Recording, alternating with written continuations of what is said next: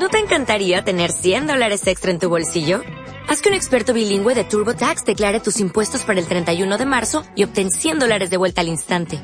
Porque no importa cuáles hayan sido tus logros del año pasado, TurboTax hace que cuenten. Obtén 100 dólares de vuelta y tus impuestos con 100% de precisión. Solo con Intuit TurboTax. Debes declarar para el 31 de marzo. Crédito solo aplicable al costo de la presentación federal con TurboTax Full Service. Oferta sujeta a cambios o cancelación en cualquier momento. Son las 10 de la noche. Radio Castilla-La Mancha. Informativos. Castilla-La Mancha Media. Buenas noches. Valoraciones positivas por parte de los sindicatos tras la reunión mantenida hoy con los representantes del SESCAM tras la polémica por la supuesta orden de no realizar nuevos contratos en los hospitales.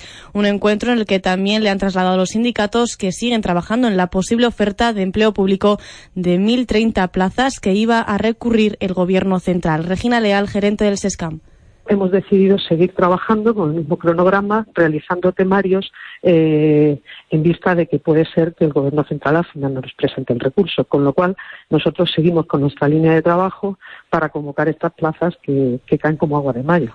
Por cierto que el Gobierno de Castilla-La Mancha ha cerrado septiembre con los mejores datos de listas de espera sanitarias de los últimos seis años, según ha informado hoy el Ejecutivo. Buenas cifras que se han registrado gracias al incremento de la actividad durante el verano que ha frenado el tradicional repunte que se produce en las listas de espera en esta época. Y en materia educativa, el consejero Ángel Felpeto ha vuelto a subrayar esta tarde en Albacete la intención del Gobierno regional de convocar para el año que viene en torno a las 500 plazas para maestros.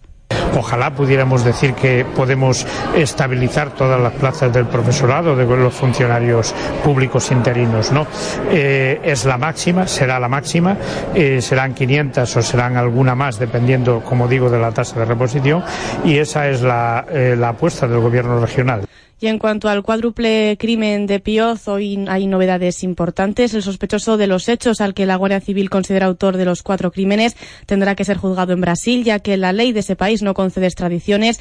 Noticia que se ha conocido el mismo día en el que ha trascendido que la geolocalización de su móvil lo sitúa en la casa de la familia la tarde del asesinato. José Julián Gregorio, delegado del Gobierno en Castilla-La Mancha que el móvil de esta persona, de esta persona que está en este momento eh, desaparecida en Brasil, que es la presunta autora de este terrorífico hecho, estuvo eh, la tarde, tarde, noche, mañana eh, en el chalet el día de autos. Y hoy se ha celebrado en Toledo el noveno Congreso Ordinario de la Unión de Trabajadores de la ONCE de UGT, un acto al que ha asistido el presidente regional Emiliano García Paje, que ha mostrado su apoyo a la ONCE en la lucha que mantiene contra el juego ilegal. Tenemos recursos de sobra para impedir que pase lo que está pasando con la organización ilegal. El que os diga que no se puede acabar con eso, os está mintiendo.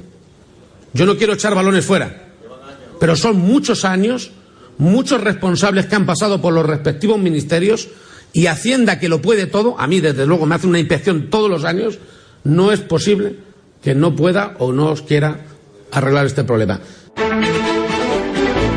La gestora del PSOE se reunirá finalmente el martes y no el lunes como estaba previsto, una cita en la que acordarán la convocatoria del Comité Federal en la que decidirán si se abstienen o no en una investidura de Mariano Rajoy, una decisión que podría estar condicionada por el caso Gürtel, algo que rechaza el presidente de la gestora socialista, Javier Fernández. Desde Podemos, Íñigo Errejón ha asegurado en la SER que esta trama inhabilita a Rajoy para ser presidente. No hacen más que corroborar que hubo que hay una eh, un proceso de, corrupción, este que es clarísimo, en el seno del Partido Popular, casi de carácter estructural. Pero insisto, no hay nada nuevo. Cuando pasó Mariano Rajoy no estaba en COU, estaba de ministro de Administraciones Públicas. Y por tanto digo yo que o algo sabría, o si no sabía nada, entonces no es un señor capacitado para seguir al frente del gobierno. Y repasamos ya las temperaturas. A esta hora tenemos 15 grados en Tobarra, 13 en Malagón y Mora, 10 en Cuenca Capital, 8 grados en Cantaloja. Sigan informados en Radio Castilla-La Mancha y nuestra página web cmmedia.es. Se quedan con Roberto Lancha en Estamos de Cine. Servicios informativos de Castilla-La Mancha Media. Radio Castilla-La Mancha.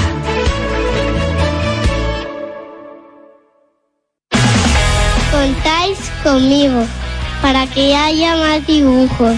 ¡De dibujos animados! ¡De películas! Para más videojuegos. Castilla-La Mancha Media. Para que Castilla-La Mancha cuente, queremos contar contigo. En Radio Castilla-La Mancha. ¡Silencio! ¡Silencio! ¡Cámara! ¡Callarse un momento para que se me oiga bien! ¡Acción! Estamos de cine. Hola, muchachos. Amigos, siempre recordaréis este día como el día en que... ¿Estás listo? ¡Oh, sí! ¡Hasta el infinito y más allá! ¡Yujú! ¡Lo hemos conseguido! ¡Lo hemos conseguido! Capitán, mi capitán! ¡Oh, capitán, mi capitán! Buen trabajo, amigo. Lo perdimos.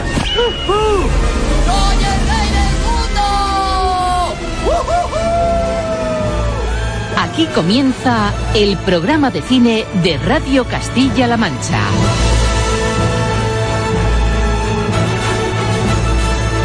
Presenta Roberto Lancha.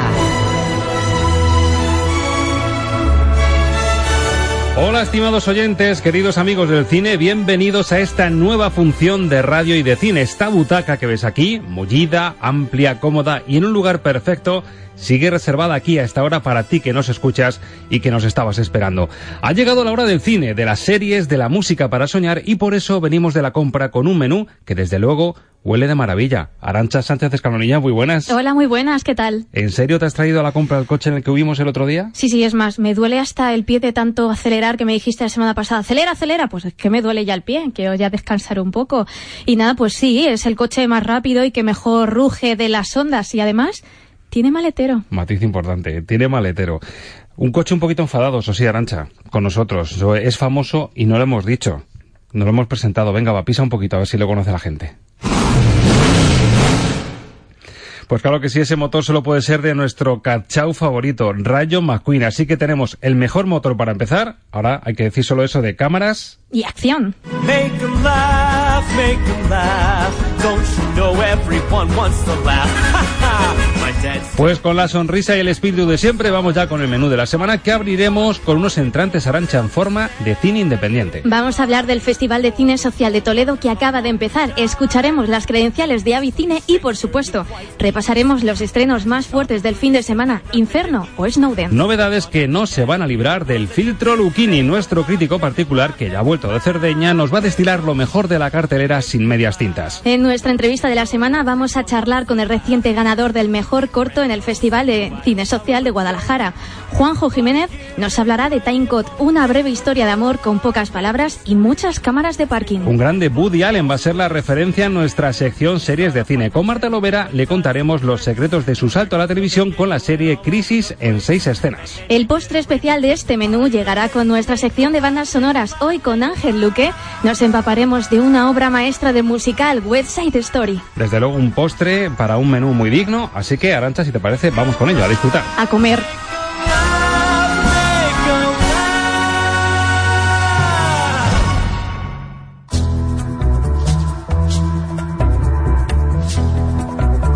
Estamos de estrenos.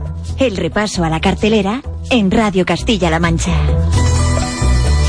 Y como venimos avanzando, estamos en una semana especial si hablamos de estrenos y también de novedades, porque en Castilla-La Mancha tenemos la suerte de disfrutar estos días de estrenos comerciales, pero también del mejor cine alternativo. En Toledo, por ejemplo, Arancha acaba de empezar la decimotercera edición del Festival de Cine Social. Un festival que una semana después coge el testigo de Festigu con una oferta de 12 películas, 37 cortometrajes y numerosos documentales a concurso. En la Sala Talia de Toledo se van a poder ver hasta el día 30 películas como Yo, Daniel eh, Blake, además en preestreno Vientos de La Habana o El Pincel Mágico. Pero una de las novedades de esta edición y que entronca además con la capitalidad gastronómica de Toledo tiene que ver precisamente con el buen comer. Un interesante binomio de cine y gastronomía del que nos ha hablado aquí en Radio Castilla-La Mancha el director de este festival, Tito Cañada. La idea era mm, hacer, elaborar una tapa que se inspirara en la película que hemos proyectado. Se lo comentamos a las escuelas de gastronomía de Toledo y bueno, este aquí, como digo yo, locura, pues deciden aceptarlo. Van a elaborar una tapa vinculada, relacionada con algún aspecto, lo que a ellos les haya sugerido de la película que hemos proyectado esa tarde.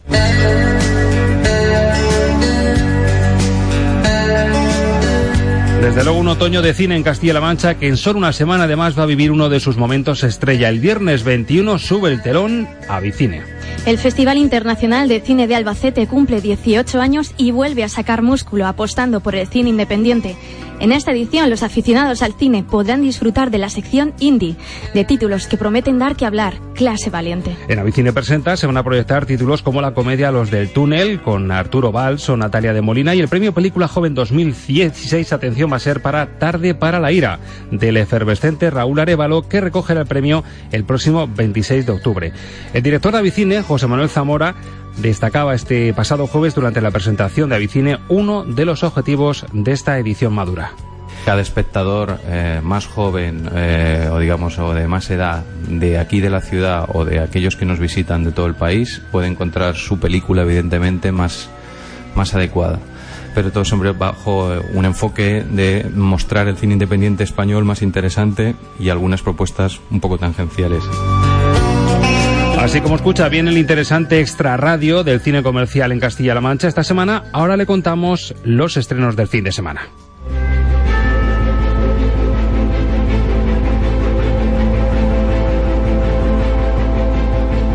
Porque ya estamos en las salas comerciales y estoy viendo allí Arancha un cartelón gigante con un Tom Hanks retocadísimo, de Photoshop, claramente, de nuevo corriendo contra reloj, esta vez con Florencia de fondo y acompañado, claro está, de una atractiva y cómplice femina. La fórmula básica de la saga que comenzó con el superventas de Dan Brown, el código da Vinci, que ahora se cierra en forma de trilogía con Inferno. Tom Hanks vuelve a meterse en la piel de Robert Landon, un afamado profesor de simbología, al que esta vez vemos despertarse en un hospital con una amnesia galopante. Una médico a la que encarna Felicity Jones tendrá que ayudar al profesor americano a recuperar sus recuerdos y a salvar el mundo. Una obra inmortal, la Divina Comedia, será clave para resolver la trama. Es la última esperanza de la humanidad. He dejado una señal. La más complicada de todas. Inferno le espera al final. Si existiera una plaga, ¿sabe cuántos gobiernos la querrían? ¿Qué harían para conseguirla? Sin el profesor Landon nadie encontrará el virus. Hoy es nuestro renacimiento. Vuelve a dirigir Ron Howard, el director de Ras, o Una mente maravillosa. Pero veo, Arancha, que otro de los estrenos fuertes de la semana viene con firma potente y con tema además jugoso, el casi nunca lineal. Oliver Stone se atreve con un personaje de actualidad y con una trama a la que todavía le escuchamos el latido. Hablamos del caso de Edward Snowden. El realizador de JFK o Wall Street regresa a la gran pantalla con una adaptación del libro Los archivos de Snowden, una historia del hombre más buscada del mundo. El actor Joseph Gordon-Levitt interpretará al consultor que filtró los documentos de las agencias de inteligencia de Estados Unidos, una información que usaban con la excusa de proteger a la ciudadanía. Pero eso no resultó ser así, porque en realidad espiaban sus vidas. La NSA vigila literalmente todos los móviles del mundo. La mayoría de los americanos no quieren libertad, quieren seguridad. Sí, pero nadie les ha preguntado. El gobierno está haciendo algo que está mal y no puedo dejarlo pasar. Pueden sentenciarte a muerte. Vendrán a por mí. Y a por vosotros también.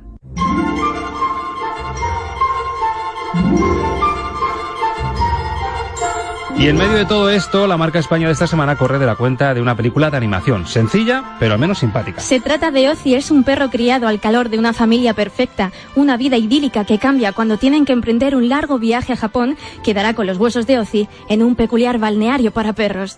¡Nos vamos a Japón! Ozzy no puede venir a Japón. ¿Qué? Siempre podríamos dejarlo con alguien. ¿Todo esto para perros? Bienvenido a Blue Creek, al verdadero Blue Creek. Me han traído aquí por error. Aquí yo soy Dios, lo veo todo, lo huelo todo, lo sé todo. ¿Algún último ladrido?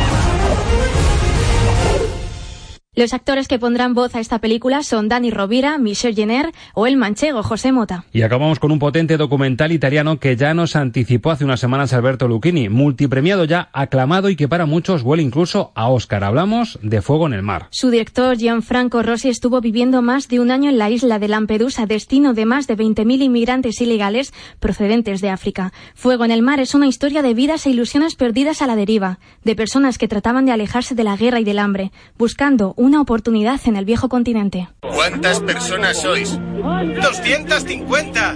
Por favor, venid. Vuestra posición. Por el amor de Dios. Vuestra posición. Amigo, la posición. ¿Me escuchas?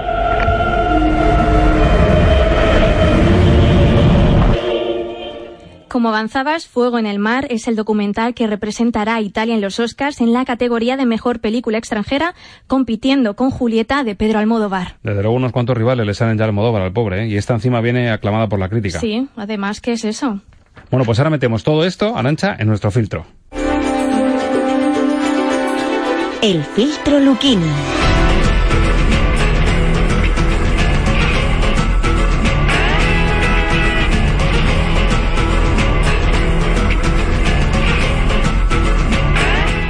Una semana más al otro lado del teléfono nos espera nuestro crítico de cine particular. Primera pregunta obligada. Alberto Luquini, muy buenas. Muy buenas. ¿Ha vuelto usted de Italia sano y salvo? He vuelto más, más salvo que sano, pero en fin, la- las cosas son lo que son. Mismos apellidos, no ha habido que hacer nada raro con el pasaporte, ni, ni infiltraciones, ni nada, ¿no? No, de, mo- de momento todavía todavía no, no ha habido un Italexit ni nada y no piden pasaporte y, y son vuelos domésticos. Largos pero domésticos. Bueno, ventajas de ser crítico en gastronomía y experto en gastronomía, pues un viaje como este a Cerdeña en clave gastronómica. Ventajas de ser crítico de cine, que nuestro Alberto Luquini acaba de salir de un preestreno muy esperado, sobre todo para los millones de lectores y lectoras de La chica del tren. Recién salido de sala, Alberto, mm, cuéntanos, avánzanos sensaciones. Bueno, lo de ventajas es un decir, ¿no? Este, en este caso sí. En este caso sí, porque vamos, lo de ventaja no, no lo veo yo por ningún lado, porque me ha parecido una película absolutamente aburridísima, mm, confusa, eh, insoportable, eh, que está hecha, por lo que me ha comentado gente que ha, que ha leído la novela, al pie de la letra de la novela para satisfacer a los lectores, pero no necesariamente lo que funciona bien sobre el papel tiene que funcionar bien sobre la pantalla y la adaptación de la chica del tren me parece un ejemplo perfecto. Para ti, para ti, ¿qué es entonces lo que falla en esta, en esta película? Pues para, para mí lo que falla en la película es que ni me interesa la historia de los personajes, ni está bien contada, eh, hay demasiados saltos en el tiempo hacia adelante y hacia detrás que se tienen que tienen que recurrir a, a rótulos para ubicarnos espacio-temporalmente, hay una voz en off, bueno, pues lo que es, han intentado hacer un libro con imágenes y, y el lenguaje cinematográfico y el lenguaje literario son dos cosas distintas y ya aprovecho, igual que la música y la literatura son dos cosas distintas. Y desde luego estamos en una semana que es precisamente ejemplo de todo eso, porque el debate sobre la crisis, eh, digamos, argumental o de ideas de Hollywood sigue en el aire. Y, por ejemplo, nos llega Ron Howard con la tercera entrega del Código da Vinci, Inferno, con Tom Hanks, que yo ya no sé cómo lo hacen, si con Photoshop o con, con, con lo último en la técnica para que parezca más joven, porque esto es un canteo. Nos vamos cada vez más atrás del Código da Vinci y con un Tom Hanks que tiene que hacer de joven. Sí, bueno, aparte, aparte que, que ya lo, ya lo he puesto por escrito en, en mi crítica en Metrópoli, creo que Tom Hanks es un error gravísimo para hacer de Robert Langdon porque no da el tipo ni de lejos. mm, pero, pero bueno, eh, la adaptación de, de Ron Howard es eh, seguir explotando la gallina a los huevos de oro mientras, da- mientras Dan Brown venda libros, pues nosotros seguimos haciendo películas.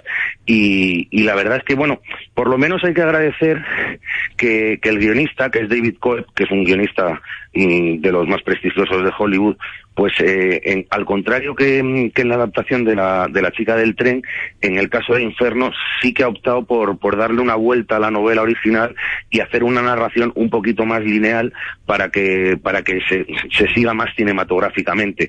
Ahora bien, eh, la- en la película las cosas pasan porque sí y dar por sabido que todo el mundo se sabe de pe a pa eh, la divina comedia de Dante Alighieri pues me parece un poco aventurero por lo menos Y pasó algo muy parecido con el Código da Vinci, ya que daba por hecho cosas que para la gente que no había leído la novela era un poquito farragoso. Sí, sí, ¿no? Y para gente que, a ver, vamos a ver quién se ha leído el infierno de Dante. Eh, pues cuatro, cuatro. Y claro, dar, por hecho que todo. eh, y, y además yo lo tuve que leer porque era obligatorio en mi colegio. Pero. mm, Quiero decir, eh, no se puede dar por sabido que todo el mundo conoce el infierno de Dante a la perfección. Sí, sabemos lo que es dantesco, pero nada más. Intriga dantesca es el título de la crítica de Alberto Luquini en Metrópoli. Le da dos estrellitas sobre cinco a Inferno. Tampoco, tampoco ha salido, no ha salido mal parada tampoco, ¿eh? No, ver, la, la película está bien hecha, es una producción muy solvente, eh, además está rodada en los escenarios reales donde se desarrolla la acción y siempre es un placer eh, ver Florencia, ver Venecia, ver Estambul y, y luego además eh, la película tiene una dirección de casting estupenda porque al margen del error de Tom Hanks que ya viene de, de atrás, pues hombre, seleccionar a, a Felicity Jones, que a mí me parece una de las mejores act- actrices del momento para, para ser su partener o a la, o a la um, danesa Sitze Babet Nuxen como secundaria, pues me parecen unos aciertos tremendos. Entonces, bueno, es una película que por lo menos se deja ver. Y le rodean bien siempre. A Robert Landon es lo que tiene que hacer de Robert Landon, que aparte de que te llevas una nómina mm, jugosa, eh, encima te rodean bien. Sí, sí, no, por eso, y, y en sitios maravillosos. Y en sitios maravillosos, esta vez Florencia. Bueno, y también nos vuelve otro director, desde luego, de referencia, un director que tendrá lo que sea, pero películas lineales no es que haga. Oliver Stone se atreve con Snowden. Sí, bueno, se atreve a medias nada más, porque si, si por algo destacó siempre Oliver Stone es por atreverse y no tener pelos en la lengua, y en esta película como que, que ha ido con el freno de mano echado desde el principio hasta el final. Hace un- una versión muy, muy suya de, de la historia de, de este hacker, pero mm, a medida que vamos viendo la película, lo único que, que hacemos es echar de menos el, el documental de Laura Poitres, que ganó el Oscar hace, hace un par de años y que sí se metía de lleno en esta historia. Aquí parece como si Oliver Stone eh, quisiera pasar por encima y sobre todo no pisar callos, que, que es la, la característica de su carrera. Claro, no, entiendo muy bien por qué. no es lo mismo hablar a lo mejor de temas que ya han pasado, que son historia uno que casi está latiendo todavía, que está por ahí tibio. Sí, puede, puede ser que, que- o que se está haciendo mayor también, También, que ya, y, y ya no le apetece meterse en más jardines, pero, pero sorprende que Oliver Stone, con un tema tan, tan jugoso, haya estado tan, tan pacato y tan comedido. Bueno, eh, digamos que no, no es una película que va a pasar a la historia. Bueno, son dos de los estrenos fuertes, fortísimos de esta semana, aunque la calidad es otra cosa. Ventajas de hablar con un crítico como Alberto Lucchini, que nos avanza cositas ya, y de hace semanas nos anticipó que llegaba Fuego en el Mar, un documental italiano que va a dar mucho que hablar y de hecho tiene mm, una calificación buenísima en Metrópoli, lo destacas, lo subrayas en tu blog, Soñar Despierto, y por fin lo tenemos aquí para verlo. Bueno, pedazo, pedazo de documental, eh, un documental que ganó el Oso de Oro en Berlín, que va a representar a Italia en los Oscars, o sea, un, documental ya que se sale de lo, de lo que es habitual en un documental, pero es que es un documental absolutamente imprescindible y necesario en los tiempos que vivimos. Un- una historia dirigida por Gian- eh, Rossi, que por cierto es, eh, creo que es el único documentalista que ha ganado el León de Oro en Venecia y el Oso de Oro en Berlín. Y, y nada, es, eh, es una historia ambientada en la isla de Lampedusa, que es una isla que está entre Sicilia y, y Túnez, eh, donde cada día llegan miles de inmigrantes y entonces eh, nos muestra cómo la gente tiene que aprender a convivir con esa situación y seguir adelante con su vida. Al mismo tiempo vemos eh, cómo es el día a día de, de los equipos de rescate, de los carabineros, eh, de los equipos de sanidad y bueno, es una película que, que acongoja desde el primer fotograma y cuando acaba te, te deja completamente planchado pensando que esto es el pan nuestro de cada día en, en la civilizadísima Europa del siglo XXI. Fuego en el mar. Nos apuntamos esta arancha porque, visto lo visto, si nos queremos de verdad meter en, en sustancia, yo creo que va a ser la película de la semana. Alberto, gracias por guiarnos otra vez en esto de los estrenos de la semana y te esperamos aquí dentro de una semana. ¿Viaje a la vista o no? No, no, de momento, de momento el único, el único viaje que, que, que toca es el, el ir a casa, meterse en la cama Que ya toca, a, ¿no? a- a sufrir, a sufrir la gripe con calma. Pues nada, a recuperarse. Bueno, muchas gracias. Hasta la semana que viene. Un saludo, Alberto. Un abrazo. Radio Castilla-La Mancha. Somos Castilla-La Mancha Media. Queremos contar contigo. Cada día de 11 a 2 de la tarde, aquí hay Duende Cuenta contigo. Cuenta contigo para entretenerte, Para emocionarte. para sorprenderte. Os escucho todos los días, es encantadores. Y de repente vamos y te llamamos. Oh, mira, sí que hay una sorpresa, hija mía, a los 60 años, no lo voy a olvidar en mi vida. Pues muchísimas gracias, gracias y que Dios os dé muchísima salud, que sois los más grandes de España. Pay Medianoche, buenos días. Muy buenos dondecillos, ¿cómo andamos? Y Alaska es como la, la mujer que, que es un poquito más débil, que le deja el novio, mm, se toma un miolastán y está ahí como, como medio flotando y se pone a despotricar de él, pero como mucha, con, con mucha languidez, ¿no? Es como, tía, eh, no veo lo que me ha hecho, ¿no? O la, o la mira que se ha tomado una botella de vino para, para hablarte de que, de que la han dejado. Gente única. Gente con duende.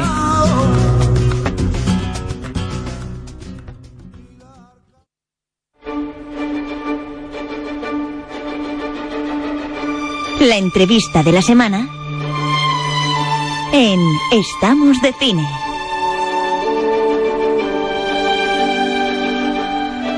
La entrevista de la semana que nos va a acercar hoy a uno de los ganadores, a uno de los premiados en el último Festival de Cine Solidario de Guadalajara. Hablamos de Juanjo Jiménez, el director del corto premiado. Su ficha biográfica con Goyo Fernández. Juanjo Jiménez nació y vive en Barcelona.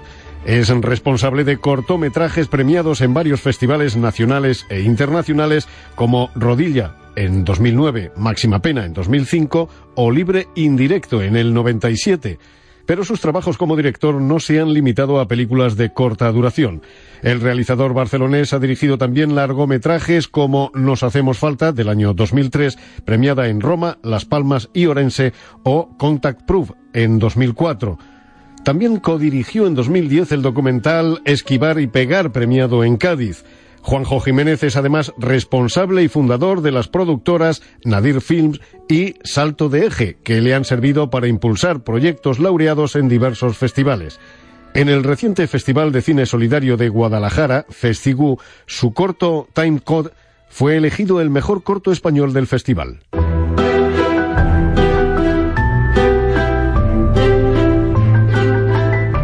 Juanjo Jiménez, muy buenas, bienvenido a Estamos de Cine. Hola, ¿qué tal? Gracias por atendernos. Lo primero, felicidades por el premio en el Festival. Muchas gracias, muchas gracias. Mm, bueno, ya hemos repasado el currículum, madre mía, vaya experiencia, vaya tablas ya. Esto, vamos, eh, imagino que mucha ilusión, pero no te suena nuevo ganar premio con un corto. Bueno, no sé, yo a mí me da la sensación de que he pasado de promesa a veterano sin el camino del medio. Yo digo que toda la parte central me la he saltado, pero bueno, sí, ya tengo una carrera también. Eh, durante muchos años me dediqué a producir a otros eh, compañeros directores, o sea que también he estado a, ambos lados de la barrera, dirigiendo o produciendo también. Imagino que como es lo más reciente, Time Cop será como mm, eh, tu, tu niña mimada, tu ojito derecho ahora mismo. ¿Qué tiene de distinto o qué ha ganado Juanjo Jiménez en la dirección con este cortometraje? Que además con este premio en Festigu, si no me equivoco, tienes línea directa a los Goya. Sí, hombre, a la verdad es que este corto eh, está funcionando muy bien. Yo, mm, sinceramente, cuando hacemos un trabajo, cuando he dirigido otras películas, otros cortos, yo todos los hago con el mismo cariño, la misma dedicación. Lo que pasa es que luego eh, qué, qué vida tienen y cómo reacciona el público o qué, qué- cómo, cómo funcionan ya se te escapa, ¿no? Yo en todos pongo el mismo cariño. La verdad es que este eh, está teniendo una repercusión inusual para un corto. Lleva un recorrido, lleva tres o cuatro meses por festivales y, de- y la recepción está siendo estupenda. Y el premio de este, de este fin de semana ha sido, pues, la guinda, ¿no? Bueno, es un, es un corto especial porque es una historia atrevida, es decir, no, no es una historia al uso, nos cuenta la vida de Luna, creo que se llama la protagonista, ¿verdad? Sí, sí, correcto. que Sí, es, sí. es una vigilante de, de un parking, un parking, bueno, pues son horarios muchas veces de madrugada, con mucha soledad, mucho silencio, y casi que se desarrolla todo mirando esas pantallas, ¿verdad?, de, de las cámaras de seguridad, que tienen ya un control de esas cámaras increíble. Y es la historia entre Luna y el compañero que le da el relevo en, en el Sí. parking. Y es curioso porque se intuye una historia de amor muy peculiar, cuando en realidad lo único que se cruzan son frases como esta. Hola, Buenas. ¿cómo ha ido la noche? Todo bien. Venga, que vaya bien. Nos vemos luego. ¿Qué tal? Hola. ¿Todo bien? Sí, hasta mañana. Juanjo, cualquiera diría que con estas conversaciones que tienen eh, puede haber una historia de amor o lo que sea detrás. Menudos diálogos, ¿no? Parece que con esto no sé si vamos a llevar a gente a verla. Pero a ver, es que eh, que tenga un diálogo tan simple o casi falta de diálogo como tiene esta película, yo creo que es un punto a favor, Eso porque es. no no suceden las cosas, eh, no se verbalizan, van por otro lado. Yo tampoco quiero desvelar mucho por si alguien no lo ha visto, pero pero bueno, ellos dos son dos personas que, que trabajan en, en, en algo, en un trabajo que normalmente no se asocia para nada a la creatividad o a la belleza y, y un poco el que lo vea pues eh, se puede llevar la sorpresa. Pero si solo enseñas los diálogos me parece que no es un buen marketing para la peli porque los diálogos son de lo más sencillo que he escrito en mi vida, como Exacto, se- es- como se ha oído. Queríamos, queríamos pon- ponerlo como ejemplo para que la gente vea que mm, el secreto que tiene el corto es que precisamente, es más, eh, eh, la comunicación gestual entre ellos cuando se ven y cuando se relevan no invita a pensar que pueda haber algo especial, pero, amigo, el título del corto ya lo dice, el time code, el código de tiempo que se puede registrar en las cámaras de seguridad es lo que va a desvelar un poco lo que pasa entre ellos. No, no, estoy de acuerdo con lo que dices y yo creo que sí que es verdad que se juega el contraste, porque precisamente esa falta de comunicación explota y, y es el verdadero gancho de la, de la película, ¿no? O sea, que, en el contraste y en, en, en huir de los clichés y de, de situar eh, la belleza o el arte en sitios inesperados es de lo que vive el corto. Y es curioso, no estaba planeado, pero eh, un ratito, dentro de un rato, de unos minutos, en nuestra sección de bandas sonoras, curiosamente nos vamos a volcar en un pedazo de musical como La Copa de un Pino, que no sé por qué me da que a los dos protagonistas de tu corto les encantaría West Side Story. A ver, esto es un clásico del cine mundial. A ver, yo creo que, que eh, casi todo el mundo eh, que más o menos se siente un poco motivado por el musical, eh, esta película la debe tener en un, en un pedestal. A ver, yo la vi hace muchos años, cuando era un chaval, y yo no soy muy fan de los musicales, pero algunos sí que me, me gustan y especialmente este sí, me encanta, vamos. Y yo digo lo de los protagonistas porque, bueno, pues algún alarde hacen de, de esas coreografías, algo ¿no? algo hay, algo hay, sí. Bueno, Juanjo, se habla mucho de los cortometrajes, eh, se suele asociar a la cantera del cine español, a gente que intenta empezar con su primer proyecto, pero yo creo que, que alguien con la experiencia que tú tienes eh, siga explorando estas películas cortitas, eh, creo que es 15 minutos el que dura Time Code, es porque también ha ganado mucho el género y la relevancia de los cortos ha, ido creciendo. Yo creo que esto es algo también a superar y no solo es mi caso, sino que hay muchísima más gente que, que teniendo una carrera o que compaginando largos y cortos sigue adelante le- levantando co- cortometrajes. Mm, Ahora mismo me viene a la cabeza, por ejemplo, Sánchez Arevalo o Fesser, que son dos, dos directores defensores del, del formato y otra gente fuera de, de España mm, que, que tiene en el corto pues una forma de expresión totalmente válida a cualquier edad, o sea, no solo como cartas de presentación. Yo creo que esto es algo superado y que, y que no solo no solo te lo voy a decir yo, sino que, la gente lo está apreciando cada vez más, me parece. De hecho, mira, trasladado a la literatura, eh, lo estamos viviendo con los microrelatos, que era un género, bueno, que, que empezó incipiente no hace demasiado tiempo como algo menor, pero amigo, los microrelatos y los microcuentos están empezando a pegar fuerte y, y trasladado al cine pasa lo mismo con los cortos. Sí, a ver, es un, es un buen ejemplo, se puede, es algo similar. eh, y yo creo que esto ya no hay vuelta atrás. Eh, el, el corto como carta de presentación o como paso al largo mm, puede que tenga, que tenga su razón de ser o que la tuvo y que a lo mejor puede seguir teniéndola, esto no, no lo niego. Pero esta segunda visión de, del corto como algo en sí que, y que puede tener vida o que incluso hay que luchar porque tengan una, una difusión pues más, más global y que, y que lleguen a la gente no solo en festivales sino pues en salas o, televisiones o internet o como sea pero que sí que le den una dimensión que, que no se circunscriba al punto de arranque de un, de un director o de un, de un nuevo realizador ¿no? Yo desde luego no sé si se pueden hacer estadísticas, eh, tú a lo mejor has podido asomarte, has podido poner el ojo en la mirilla para ver cómo reacciona la gente en tu corto, pero vamos, yo pondría la mano en el fuego que allá donde se siga poniendo, mm, la gente va a acabar con una sonrisa, porque el punto final, ese broche final, yo creo que la sonrisa está asegurada y creo que es uno de los grandes logros de, del cortometraje Time Code, el, el final con la sonrisa y ese broche mm, que, por el cual yo te felicito sinceramente. A ver, el corto es una mezcla un poco de géneros y es un, intentamos mm, con los eh, estudiantes, porque también es un trabajo de escuela que, que lo han vivido desde el primer momento, huir de los clichés. Yo siempre me siento a gusto también con la comedia y el, el, el cortometraje es una mezcla de géneros. Puedes pensar incluso que es un poco thriller o un, un intercambio de secretos, pero yo en cuanto puedo sí que meto eh, comedia porque, porque muchos de mis cortos lo son, pura comedia mucho más que este y me siento muy a gusto. Y que haya un gag o que la gente se quede con el espíritu alto al final, pues la verdad que creo que no viene mal, ¿no? Pues mira, yo te confieso, Juanjo, no sé bailar, pero cuando llegue la sección de West Side Story me lo voy a pasar genial, te lo, te lo, te lo aseguro. muy bien, te entiendo, te entiendo perfectamente. Muchas gracias por, por estar en Estamos de Cine, Juanjo. Seguro que volvemos a saber de ti porque mm, sabiendo que tienes el toque de, de hacer buen cine, sean en cortos o produciendo, seguro que volvemos a tener noticias tuyas y desde aquí, desde Radio Castilla-La Mancha, desearte toda la suerte del mundo. Oye, muchas gracias, muchas gracias. Un Hasta siempre. Adiós.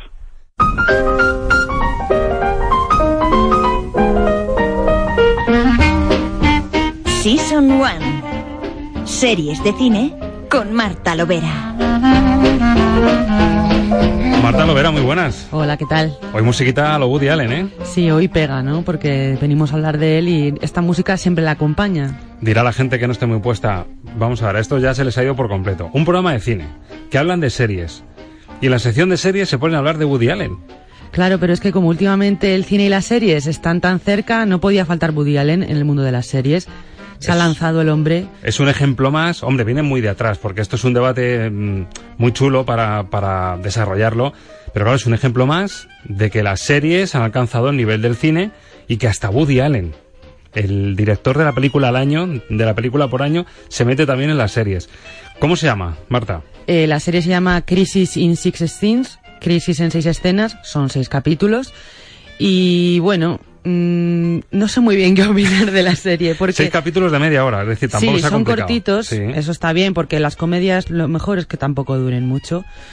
Y bueno, es una serie que trae Amazon, una de estas plataformas que ahora está a tope haciendo series, a lo Netflix, sacando series y claro, dices, han contratado a Woody Allen, ¿qué puedes esperar? Que hasta las pelis más malas de Woody Allen tienen ese toque, pero con la serie, no sé, no la ha pasado. No lo has visto en plena forma, ¿no? No, hasta él lo ha reconocido. Escucha y sale él en la serie, ¿no? Sí, él es el protagonista.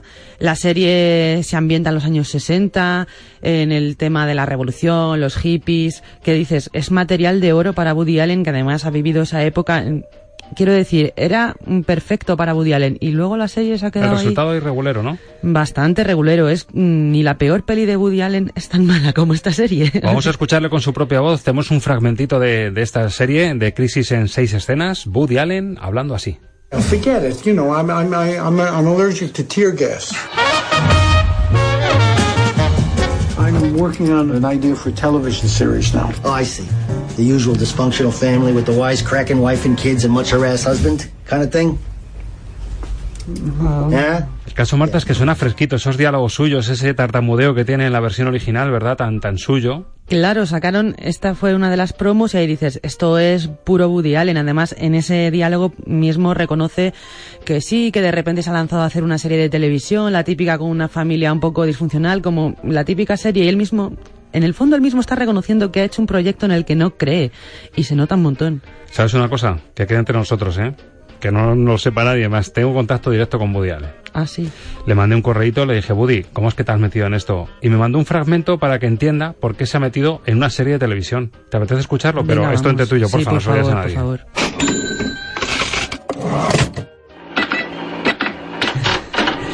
Tenía toda la pinta de que era por eso, En lista, básicamente. ceros, ceros, ceros, Sí. otro cero más. Sí, pero aún así tampoco él, un- alguien como Woody Allen que hace una película por año, que ya es un director de un renombre in- increíble, no necesita el dinero. Es que no entiendo muy bien tampoco para qué te lanzas a un proyecto que sabes que no, que no es tu formato, es que se nota. Hombre, también el listón de su vida, a lo mejor, ¿cómo se llama la mujer esta peculiar asiática que, que está con él? Eh, No Un me nombre- acuerdo del nombre asiático también pero la historia es muy peculiar, desde luego. Igual es que tiene un, un ritmo de vida, le gusta mucho viajar. A mí me encanta Woody Allen, reconozco que una persona que hace una peli prácticamente al año, mm, que se puede permitir hacer películas del montón de las que vamos a olvidar, pero que se permite hacer un match point, por ejemplo, o las grandiosas películas que ha hecho Woody Allen, y que encima se puede permitir decir, cariño, ¿dónde te apetece ir este año? A Roma.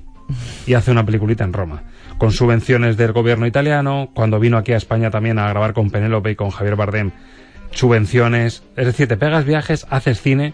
Es que, es que Woody Allen tenía que existir sí o sí en el mundo del cine. No, desde luego, sí. Es que Woody Allen es una leyenda del cine, no se entiende el cine sin él. Y a mí me encantaba la idea de que hiciera una serie porque podía ser muy interesante. Además, luego vimos que fichó a Miley Cyrus, Hannah Montana para casi todo el mundo, que es un fichaje muy extraño. Esta eh, manía que tiene a veces Woody Allen de coger actores que a lo mejor nadie se espera para sus películas o sus historias y de repente los metes ahí. Pero al final me ha decepcionado porque no, ya te digo, hasta la peli más horrible de Woody Allen tiene un toque.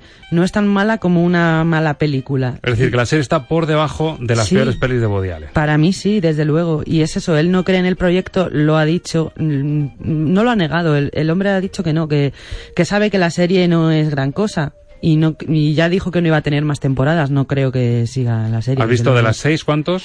He visto dos episodios y es verdad que a veces en las comedias pues tardas en entrar, hay veces que hay que darles más de un capítulo, pero es que no sé, no tienen nada de la gracia que yo buscaba en Woody Allen. Me encanta el humor de Woody Allen, me encanta el cine de Woody Allen.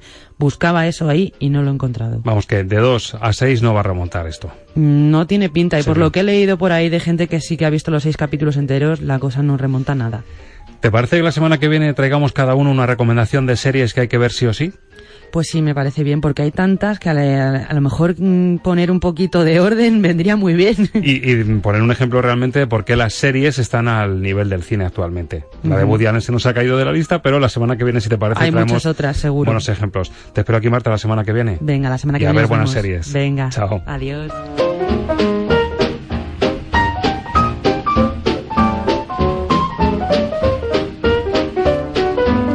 Radio Castilla-La Mancha. Somos Castilla-La Mancha Media.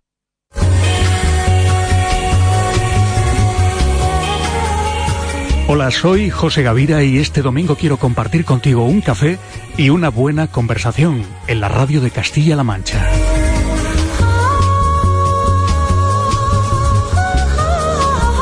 Nuestra invitada será Carmen Arnau Muro, una de esas personas de aquí que no se sienten extrañas en ninguna parte. El domingo, a las 9 de la mañana, después de las noticias, te espero. Pasaba por aquí, pasaba por aquí, ningún teléfono cerca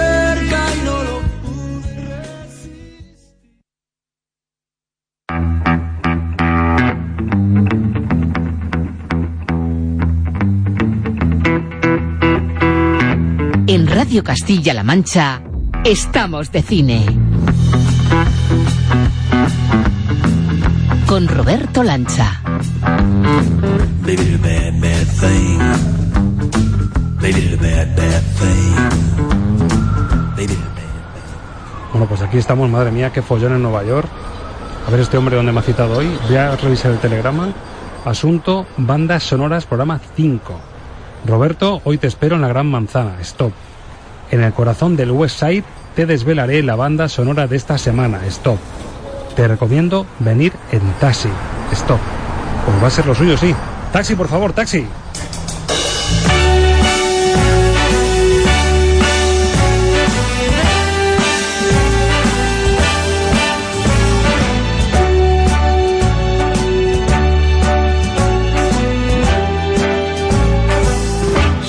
Start spreading the news. I'm leaving today. I want to be.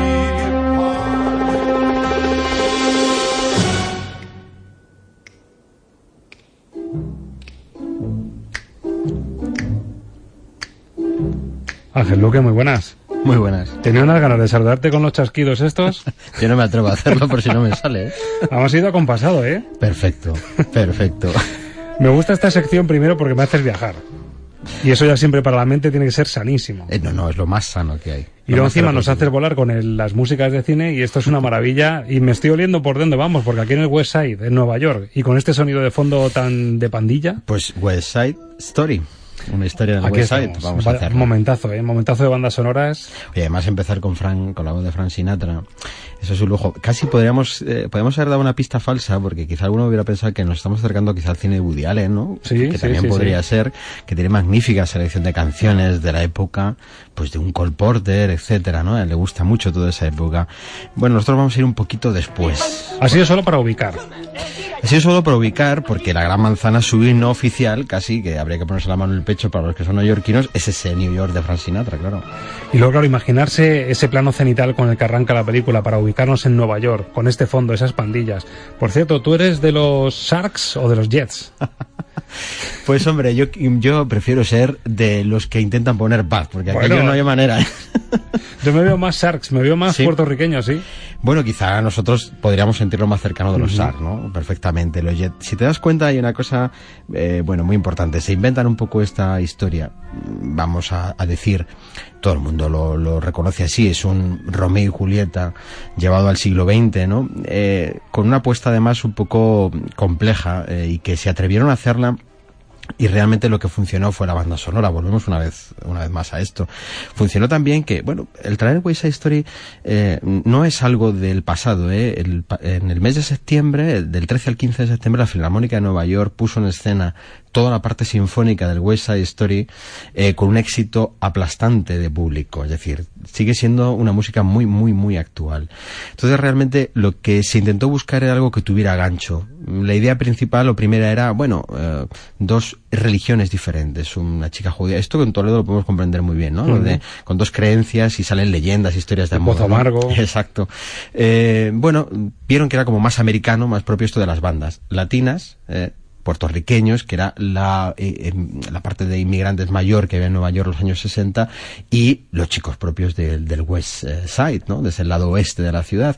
Bueno, mm, no sé si eso cuajó del todo, ¿eh? No sé si cuajó del todo. Lo que sí que cuajó, y está claro, es el musical, es la parte de música, ¿no? A mí sí me ha pasado, Ángel, eh, sobre todo revisando la película, eh, reconozco que me he puesto las pilas otra vez con la película.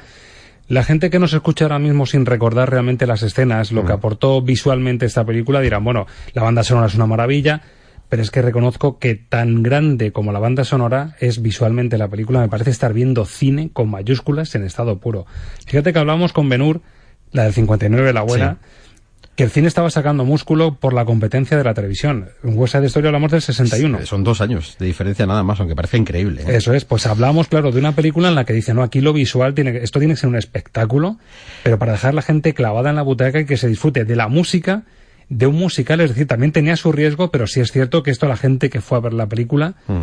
Dijo, esto es un espectáculo soberbio. Bueno, se intentaba llevar el musical a una nueva época y por eso también se llama Leonard Bernstein, que es el compositor de esta, de esta banda sonora. Leonard Bernstein compuso muy poquito para, para cine. Eh, un- una banda sonora que no tiene nada que ver con esto, que es la, película La Ley del Silencio de Elia Kazan, que no tiene nada que ver, que es una obra maestra del cine en otro sentido, ¿no?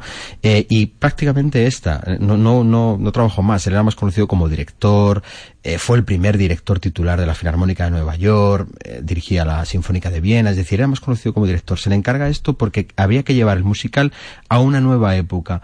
Y eso se intenta hacer también con la parte visual. ¿eh? Es una película muy moderna, visualmente hablando, con un color único, tiene un colorido especial. Casi todo se hizo en interior, es una película de muy pocos exteriores, con lo cual prácticamente es como una especie de musical en escena, en un escenario de teatro, llevado al cine, que es un poco lo que se quería, lo que se quería hacer. Date cuenta que venimos de musicales en la época de los 50, en la época de los 40, pues no sé, desde un cantando bajo la lluvia a un americano en París que recreaba algo, parte de la música de Gershwin, eh, los musicales de la época de Fred Astaire, eh, bueno, todos tenían más o menos un cliché muy parecido. Aquí se intentaba hacer una película musical, que esto tiene su, su, su faceta, ¿no? Entonces, para que sea película musical se intentaba que las coreografías no fueran hechos aislados, como puede ser en estas otras películas, es decir, si nosotros cogemos cantando bajo la lluvia, yo me saco una escena, la famosa escena de la canción Singing in the Rain, por ejemplo, o la que eh, tú utilizas aquí, es decir, cualquiera de las escenas, y yo la puedo ver aislada. Aquí también, pero está mucho más interiorizada en las peleas de las bandas. Las peleas se representan con las propias coreografías, es decir, está, intenta, está hecho de tal manera que la coreografía forma parte de la propia interpretación. Incluso la presentación de las bandas, cuando, Eso cuando sí. nos presentan las bandas, incluso en los andares, simplemente con andar van Eso bailando. eso y, es. y te lo crees, te Eso entra es. bien, dices, esto es otra cosa. Eso es. Y Bernstein intenta, busca un formato mm, de sonoridad que sea como redondear un poco lo que hasta ese momento se había hecho en el, en el musical. Si recuerdas, hablamos eh, en alguno de los momentos que hemos charlado aquí un rato de que los americanos les costó llegar a su sonido propio, ese sinfonismo americano, ¿no? Con Gershwin lo intentan, eh, bueno, pues con la Rhapsody in Blue y con, est- con el americano en París intentan conseguir esa sonoridad, pero eh, es en estas bandas sonoras donde el musical americano comienza a tener una forma clara, porque fíjate, hay musicales como My Fair Lady, por ejemplo, que tienen autores que son europeos, Sonrisas y Lágrimas tiene autor europeo, eh, excepto mm, eh, alguno como Cantando bajo la lluvia, alguno más casi hasta, hasta estos años 60 no se consigue una auténtica sonoridad americana del musical. Y aparte me parece un mérito tremendo porque es curioso lo que tú dices que fue muy de estudio, es decir, esto se grabaría en esos pedazos de estudios de Hollywood maravillosos, pero sin embargo con esos planos aéreos de Nueva York, con esa ambientación cuando llegan a esas pistas deportivas, ¿no? En, la- en las que confluyen las dos bandas, te da sensación de calle. Te mérito. de calle, sí. Sí, es que yo me atrevería a decir que es de las primeras películas mm, vamos a poner siempre eso entre comillas, donde lo callejero se lleva a una puesta en escena bella, es decir, a una puesta de escena bonita, donde estéticamente eh, la calle no es un lugar más, sino es el escenario, es el escenario de la acción. Entonces, claro, la coreografía donde está cuidado cada paso, cada movimiento y el porqué y el porqué de lo que estamos viendo, pues eh, hacen una unión y una fusión pues de ese estilo de las películas de los 60 fíjate se eligió Natalie Wood que era, era la, la, bueno la heredera de las grandes damas del cine en aquel momento una vida desgraciada Natalie Wood y que bueno nos duró muy poquito ¿no? Una Winona Ryder de la época, ¿verdad? Sí. Así chiquitita, muy mona de cara. muy mona y con una mirada tan triste y tan melancólica a la vez, ¿no? Y que acabó tan desastrosamente su vida. Se elige a Natalie Wood porque se intenta enganchar también con el público joven ¿eh? de la época que iba al cine. Bueno, intentando hacer como una especie de, de, de lo que luego sería Gris, por ejemplo, Ujú, con, sí. con John Travolta y Newton John, ¿no? Eh, Ahí intentaban hacer un poquito esto. Entonces ese, esas escenas de calle, esas formas de vestir, las formas de caminar, se cuidó muchísimo todo eso para que enlazara un Romeo y Julieta moderno. Romeo y Julieta siempre que se intenta llevar al cine en ediciones novedosas ha sido un desastre. Yo recuerdo una espantosa Leonardo DiCaprio, horrible, Ro- Romeo más Julieta, ¿no? Bueno, y esto- Claire Dance. eh, horrible. Y, y- y- y esto al menos eh, tiene algo que los actores, que la música hizo que fuera pues una película mitológica. Si quieres hablamos de Oscar, que sabes que siempre... Esta Aquí- ganó aquí- 10. Aquí sí conviene, ¿no? Esta ganó 10.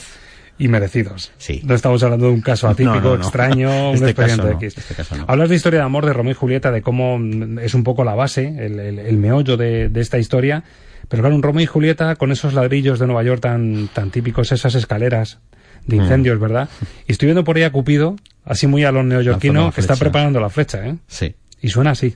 Maria, I've just met a girl named Maria, and suddenly that name will never be the same to me. Maria, I've just kissed a girl named Maria, and suddenly I've found how wonderful a sound can be.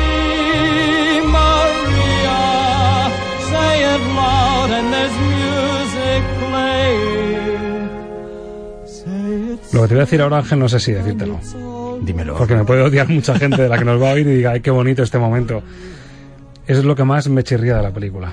No la canción, sino la historia de amor tan, tan, tan blandengue que tiene este pedazo de película de enfrentamiento entre pandillas. O sea, ¿no había otro leitmotiv, otro McGuffin, como decía Hitchcock, para, para hilvanar esto? Bueno, seguramente si eh, lo hiciéramos ahora, pues probablemente no se hubiera elegido el hacer esta especie de mm, Romeo y Julieta del Nueva York de los años 60, ¿no? Es que era un riesgo muy grande, se aceptó el riesgo y yo creo que es lo fallido de la historia, insisto, porque es que Romeo y Julieta eh, no es algo para llevarlo a cualquier época. Que tiene tanta fuerza la historia, como musical, las pandillas, el hecho de, de un grupo de puertorriqueños, de inmigrantes, cómo intentan eh, buscarse la vida no en Nueva York. Tiene argumentos y tiene vías para haber explotado la fuerza, el colorido visual y, la- y la energía que tiene como película, que es que no les hacía falta. Sí, de hecho, mira, lo que cosas que se salen fuera de la historia, como por ejemplo, eh, escucharemos el, el tema América, famoso América, que eh, América, si yo te dijera, Roberto, dime un ejemplo donde Estados Unidos haga una canción que sea un himno que se meta con ellos mismos. Pues es el América de West Story. Es sarcasmo puro, puro. con una con una energía, es autocrítica efectivamente, Eso desde de las del acento puertorriqueño. Claro. A mí me encanta esta escena y reconozco cuando la estuve viendo el otro día, dije, este es un gran, gran momento del cine. Es un gran momento del cine, con una coreografía espectacular. Rita Moreno, que es la actriz, está esplendorosa. Espléndida, espléndida. Y realmente es verdad que el momento, estos momentos tan brillantes es donde se echa de menos el que hubiera tenido una más acción la película, es decir, le, le falta acción. Y los momentos en los que se le hace moverse y que Bernstein pone toda la carne en el asador en su, en su música, hay que reconocer que la partitura de Bernstein fue completísima, variadísima, tiene temas sublimes. Me disculpas, yo me voy a poner de pie que tengo que bailar ahora. Hombre, y yo, y yo verte bailar, que es mucho más divertido. A bailar. No teníamos nada. Tampoco tenemos nada aquí y todo es más caro. Ah, a paseo. Anita, No. Teresita, Josefina, No, es inútil Beatriz, que digas mi nombre Carmen, completo. Margarita, Déjame etcétera, tranquila. etcétera, etcétera. Estoy harta. Siempre serás un emigrante. Eh, fijaos, no le han lavado la cabeza, le han lavado el cerebro. Suelta. Ha roto con Puerto Rico y ahora está loca por el tío Sam. Oh, no. No es verdad. Puerto Rico, My heart's devotion, let it sink back in the ocean. Always the hurricanes blowing, always the population growing, and the money owing, and the sunlight streaming, and the natives steaming. I like the island Manhattan. I know you do. Smoke on your pipe and put that in. I like to be in America. Okay, by me in America. Everything free in America. Small fee in America. Buying on credit is so nice. One look at us and they charge twice. I have my own washing machine. What will you have though to keep clean? Claro, si había algún oyente por ahí al fondo que dijese, no, no reparo yo ahora mismo en qué- de qué tema están hablando. Ya escuchando esto dirán, pero por favor. Además, este es de esos temas que trascendió a la película, como hay muchos y mucha gente no sabe de qué película es, pero sí conoce el tema. Esto pasa, pasa muy, muy frecuentemente. Hay canciones que salen fuera totalmente de la propia historia de la que nacieron y por medio de la publicidad, por medio de la televisión, por medio de la radio, se convierten en, eh, bueno, emblemas de muchas otras cosas y al final se desvirtúa un poco cuál es el origen del tema. Pues es este. Y es elevar, eh, digamos, el destripe de lo que era el sueño americano Totalmente. a este cruce dialéctico, ¿verdad? De chicos, chicas, de pensábamos que esto iba a ser la panacea, las lavadoras tal, eh, todo muy bien de precio, todo al alcance y resulta, y todas las pegas que encuentran cuando llegan a Estados Unidos. La difícil vida de los puertorriqueños, que entonces no es como ahora. Puerto Rico ahora está en ese estado americano de otra manera. En esta época eran los inmigrantes, los, los realmente pobres y marginales que iban a, a ese sueño de Nueva York. Claro, fíjate, esto, si hacemos como una especie de teoría, veremos como en el cine el tema del sueño americano aparece de muchas maneras, desde las películas del oeste con la conquista del oeste, ¿no? Y después llegaremos a estas otras películas donde también se va des- desvirtuando un poco el sueño americano, pero con temas como este que es emblemático, ¿no? Ahora viene Tonight, que claro, la flecha ya de Cupido no... Es la noche, es la noche donde pasa todo. Ahí se ha ¿no? clavado todo ya. Es el- el- el- la cima, la culminación de ese amor imposible que en esa noche al menos se cumple. El amor suena así.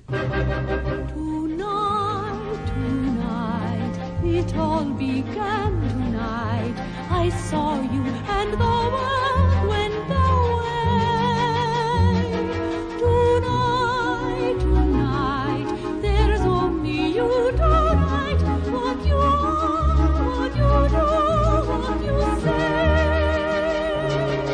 Today, all day, I had the feeling a miracle would happen. I know now I was right. For here you are, and what was just a world is a star.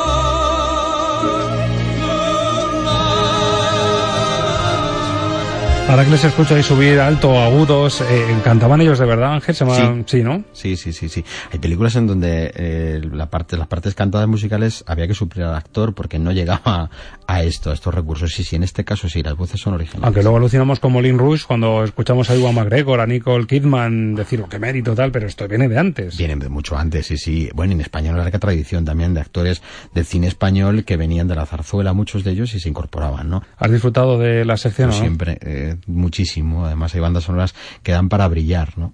¿Nos despedimos con un tema especial o no? Nos pedimos con el final, ¿no? Que habla de que en algún lugar es posible ese tipo de amor, que es lo que la historia viene a contar. Oye, habrá que tomarse algo en Nueva York, ya que me has hecho venir hasta aquí, ¿no? En la quinta, ¿no? En la quinta. Ángel, muchas gracias. Gracias, Roberto. Hasta siempre. Nos vemos.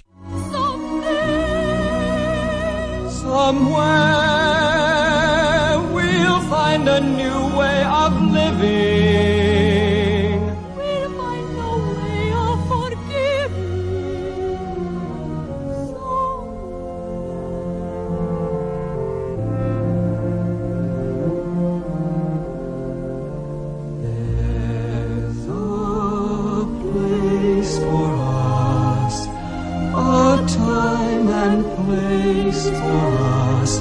Hold my hand and there.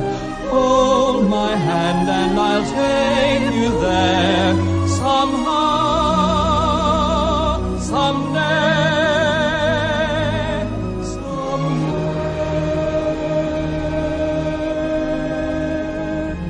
Seguimos de cine, pero es hora de marcharse.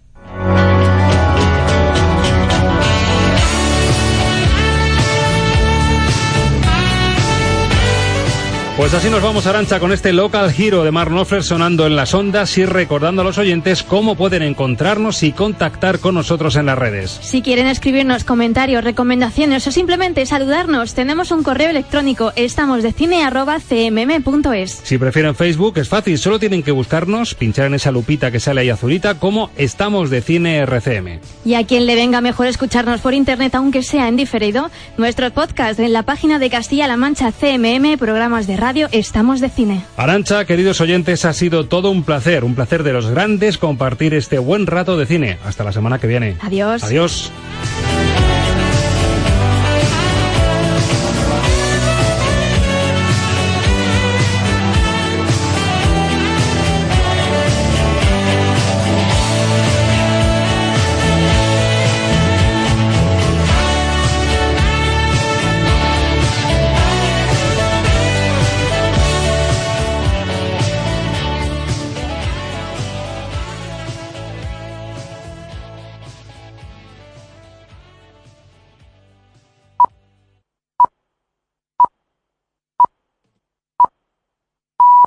Son las 11 de la noche.